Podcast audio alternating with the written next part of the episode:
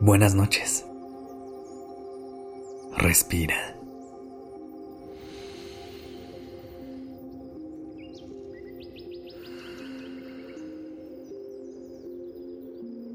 Ya estás aquí en Durmiendo Podcast. Prepárate para relajarte. Es momento de descansar.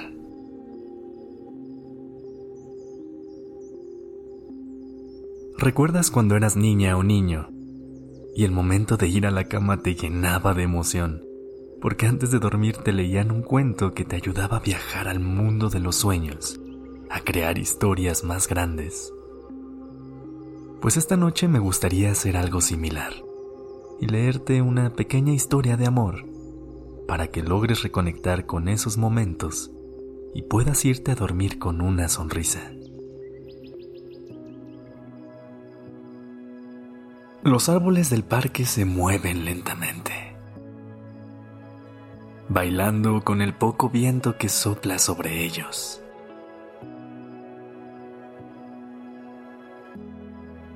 Hay unos con tonos de verde más fuerte, otros con hojas que empiezan a cambiar su color a un tono amarillo y otras un poco más cafés.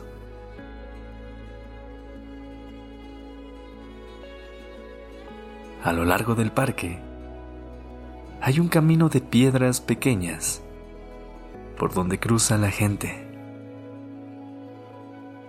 Se nota que es el comienzo de otoño, pues casi todo el mundo lleva bufanda o un abrigo para taparse del frío. Hay quienes caminan con las manos cubiertas, pero también están esas personas que caminan en compañía y con las manos agarradas. Hay quienes pasan con un vaso de café para calentar un poco el cuerpo y de paso tener más energía.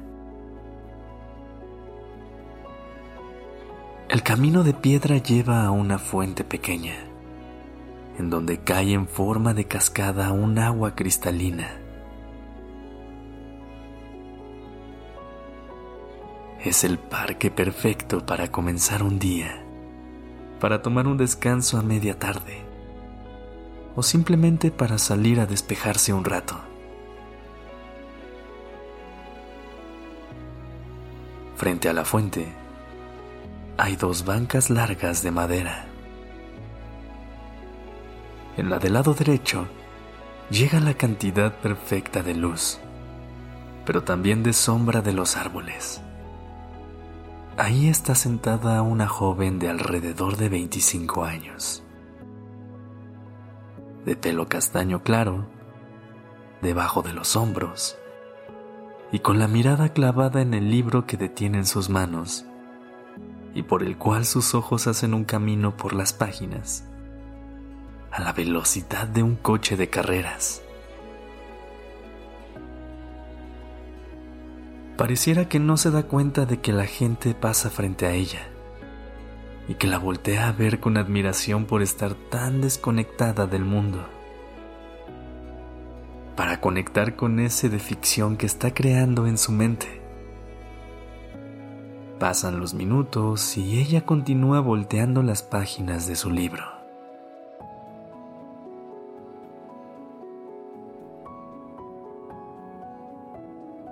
Parado al inicio del camino de piedras está Tomás,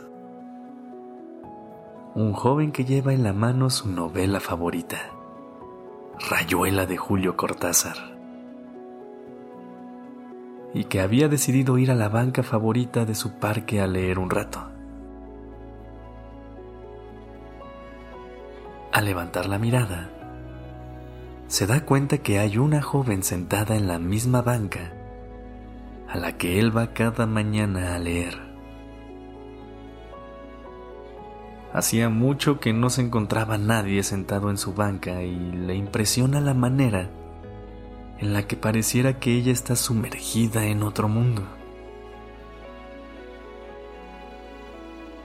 Duda durante unos segundos si continuar su camino hacia la banca, que está del otro lado, y no interrumpir la lectura de la joven, o si caminar a la banca de siempre, donde está sentada ella, y ponerse a leer a su lado.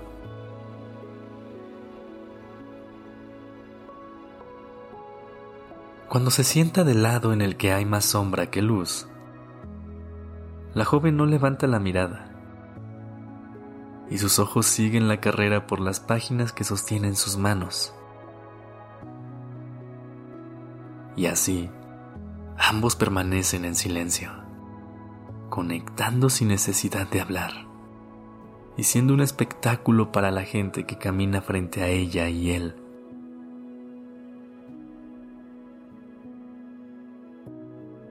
Después de un rato, cuando la luz del sol comienza a convertirse en amarilla, la joven al fin da vuelta a la última página y cierra la novela con un suspiro.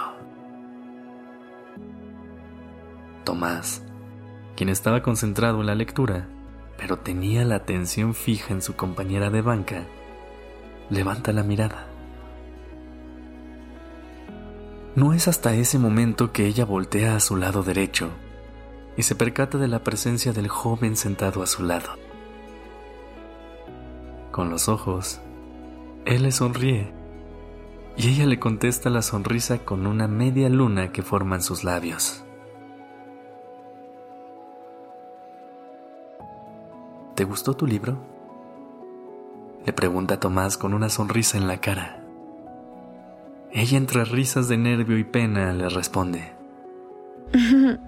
Es el mejor que he leído en mucho tiempo. Mientras dice esto, gira el libro y se ve en la portada lo que pareciera ese juego de niños en el que pintan un avión de gis en el piso y tienen que saltar con una sola pierna entre los espacios creados. Tomás ríe impresionado, cierra su novela y le enseña la misma portada que ella le acaba de enseñar.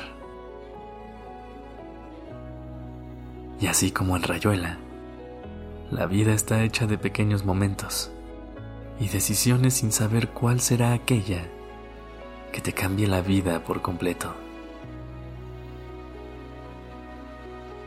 La decisión que tomó Tomás esa mañana de compartir una banca con una desconocida fue la que la convirtió en la persona que más lo conoce ahora.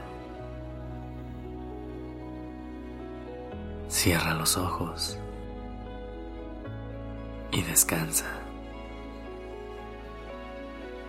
Buenas noches. Este episodio fue escrito por Isabela Hot. La dirección creativa está a cargo de Alice Escobar el diseño de sonido a cargo de Alfredo Cruz. Yo soy Sergio Venegas. Gracias por dejarme acompañar tu noche.